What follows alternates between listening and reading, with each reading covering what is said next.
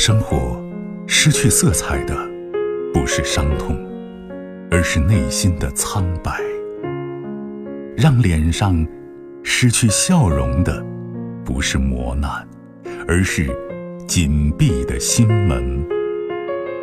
没有谁的心灵永远一尘不染，没有谁的人生永远一帆风顺。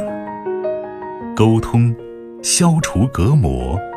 交流，敞开心扉；真诚，融化壁垒。金融之声，和您一起寻找幸福的方向。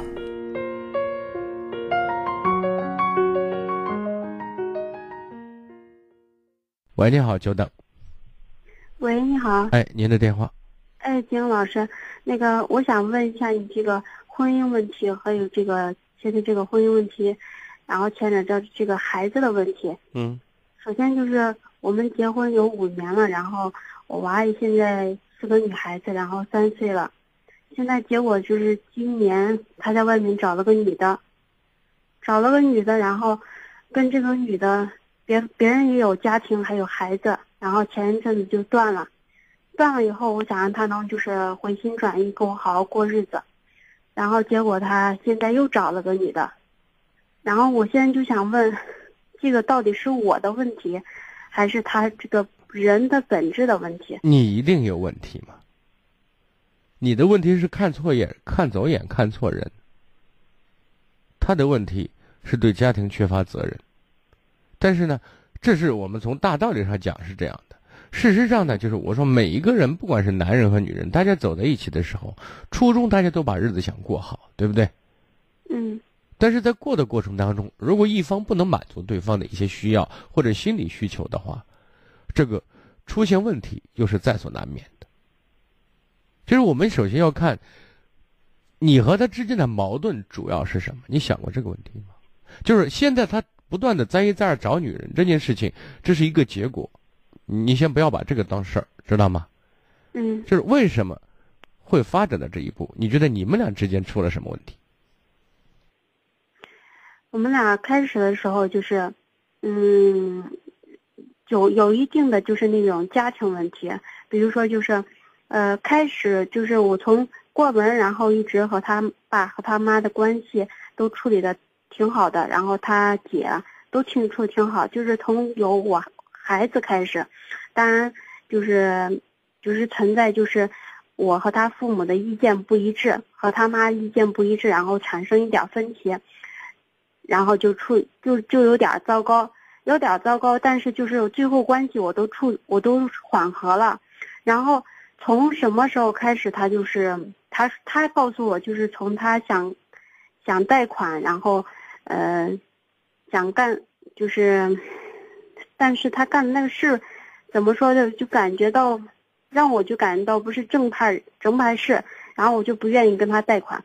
他就从这开始，他就觉得我跟他不是一路人。到最后，他的款也贷了，然后他就在外面一直找找女的，找女的。那就是就为这个事情，其他方面你们觉得可以吗？其他方面，然后就是之前我们都很好。之前真的很好，然后就是从这个贷款开始，他就嗯在外面找了个女的以后，他就就感觉到我好像就是把重心放到我呃娃跟前了，好像就是讲他感觉到他找那个女的，他们天天腻在一起，然后就是那样，我们感觉到越离越远，越越离越远那种感觉。之前我们两个真的感情还挺好，就是就是我跟他妈。之前我们两个有分歧的时候，他也是向着我的，然后跟我感情也好，就是从贷款开始，从今年，从去年就十一月份、十二月份开始，现在就感觉到他给我感觉到好像他要面子活受罪那种感觉，就感觉到他好像下不了台，就是这样，只能这样一错再错吧那种感觉，我也不知道我的判断是对的还是错的，反正是他现在回不了头了。那如果面对这样的问题，你的想法呢？我的想法就是，我不想，毕竟我是女孩子，我不想让我的孩子就是没有父亲，知道吧？我就就想，如果他再混蛋，他也是我孩子的父亲。我就是不想不想这样婚姻破灭，就是，但是我现在也真的是没辙了。如果他的心思从刚开始，因为一件事情，就对你产生了这样的一个行为，就是就是破坏性的行为的话，我认为，这个人事实上不可以给你一种家的感觉，也就是说，说的通俗一点，靠不住，你懂吗？就在他心目当中，他不会把你当回事的。今天不会，明天也不会。如果说他再混蛋，他也是我父，他也是孩子的爸爸。但是我想说，如果孩子有一个混蛋爸爸，还不如没有爸爸。你明白吗？但是，但是老师，我想就是说，我我在我一个感觉到这个女孩子比男孩子能敏感一点。我就是害怕，就是如果说是这个孩子，我想在这种家庭的话。我带着比较好，就算离婚了，我带着比较好一点。但是我就是害怕，在他今后的那个生活中，这个孩子缺少父爱的情况下，我害怕他走向极端。毕竟是女孩子。我现在再强调一点啊，嗯，单亲家庭带的孩子不不一定一定会出问题，就是父母都在婚姻状态里面，孩子出问题也是一大笔一大笔的，知道吗？嗯。我想说的意思，这主要取决于带这个人跟孩子在一起相处，跟孩子传递的是什么，孩子从他身上学到的是什么。如果说你你平心而论，你觉得你对这个男人还有爱吗？有。为什么？反正我觉得我比较传统吧，好像。你传统的观念是爱吗？你觉得一个女人结婚了就不应该离婚，对不对？或者最好不要离婚，但是如果维持死亡的婚姻，如果这个人和你在婚姻状态不断的给你制造痛苦，难道我们就是犯贱吗？我们就受虐吗？嗯，你总该听过，就是维持一段不道德的婚姻，其实也是一种犯罪，或者没有内容的婚姻。是的，这一年，这一年从开始到现在，一直都是我，等于说是等于他掏这个钱，然后我一直是我一个人带的孩子，他也不闻不问，一直都是这样。我说的意思你能听明白吗？能听明白。然后你再想，因为人生是你的，如果我们给别人伤害我们的机会，我们就不要抱怨别人对我们不好，因为我们把自己的权利之剑交到别人手里。当你不把你当回事，当你把你的角色位置摆不正，不捍卫你的权利的话，他不是不会赋予你权利的。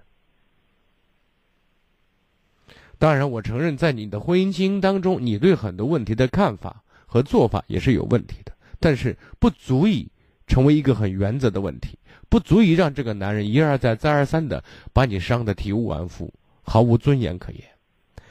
除非你不断的给他机会。事实上，你已经，你确实在给他机会。我说完了，好吗？那老师，我还有最后一个问题，就是说，那就是这样，如果离婚的话，牵扯到这种，比如说我们还有债务，像这种债务，我我我要我要是采取什么手段呀？债务，如果你是知道的话，那债务就共担嘛。大家分债，有有有有权有。有财产的分财产，有账的分账，就是这样。那要是他他现在就是一口，他现在到目前为止就是一口咬定他现在没有钱。那不是他说有钱没钱的问题，那就是可以呢，在法院起诉，然后可以查他的账户嘛，对吧？但这我说的是一个笼统概念，具体的事情你可以可以咨询一下律师，好不好？嗯，好，好，再见。更多精彩内容，请继续关注微信公众号“金融之声”。